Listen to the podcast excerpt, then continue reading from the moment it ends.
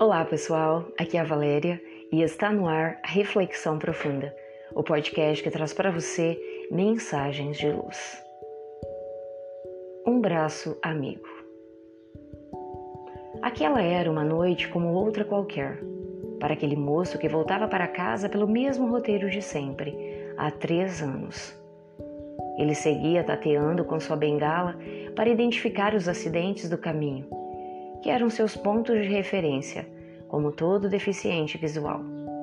Mas, naquela noite, uma mudança significativa havia acontecido no seu caminho.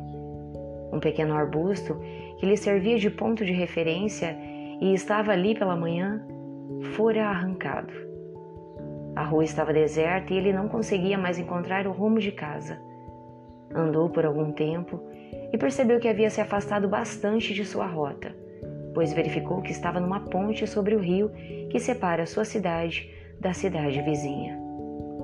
Era preciso encontrar o caminho de volta. Mas como, sem o auxílio da visão? Começou a tatear com sua bengala quando uma voz trêmula de mulher lhe indagou: O senhor está encontrando alguma dificuldade? Acho que me perdi, respondeu o rapaz. Foi o que pensei, comentou a mulher. Quer que eu acompanhe a algum lugar? O rapaz lhe deu o endereço e ela, oferecendo-lhe o braço, o conduziu até a porta de casa.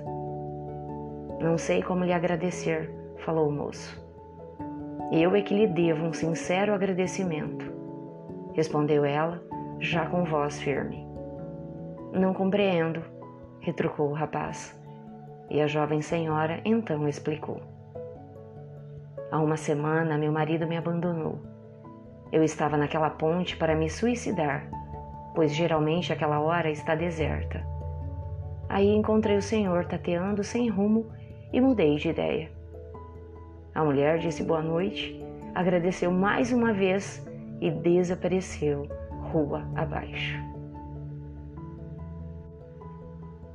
Também em nossas vidas, talvez tenhamos tido experiências semelhantes as das personagens desta história. Quantas vezes já não sentimos vontade de sumir, de pôr fim a um sofrimento que nos visita e um braço amigo nos sustentou antes da queda. Ou quiçá já tenhamos nos sentido perdidos, sem rumo, sem esperança, e uma voz se fez ouvir e nos indicou uma saída. Quem já não se sentiu numa situação assim, vivendo ora como o socorro que chega, ora como socorrido. Tudo isso nos dá a certeza de que nunca estamos sós. Alguém invisível vela por nós e nos oferece um braço amigo nas horas de desespero. Ora então, inspira-nos a oferecer nosso apoio a alguém que está à beira do abismo. A esse alguém é que alguns chamam de anjo da guarda e outros espíritos protetores. Não importa o nome que lhes demos, importa é que seguem conosco vida afora, sem cansaço. Você costuma olhar ao seu redor no seu dia a dia? Costuma prestar atenção naqueles que seguem com você pelo mesmo caminho? Se já tem o hábito e a sensibilidade de se importar com os semelhantes, talvez tenha sido um anjo desses e alguém em desespero.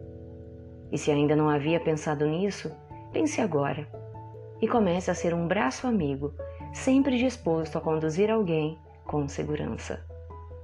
Pensemos nisso. Fonte: Redação do Momento Espírita com base em flagrantes da vida real. De seleções Headers. Chegamos ao final de mais uma reflexão profunda. Gratidão pela sua companhia e até o nosso próximo episódio. Sempre nos dias ímpares eu conto com vocês. Grande abraço, fiquem com Deus e muita luz no caminho de vocês.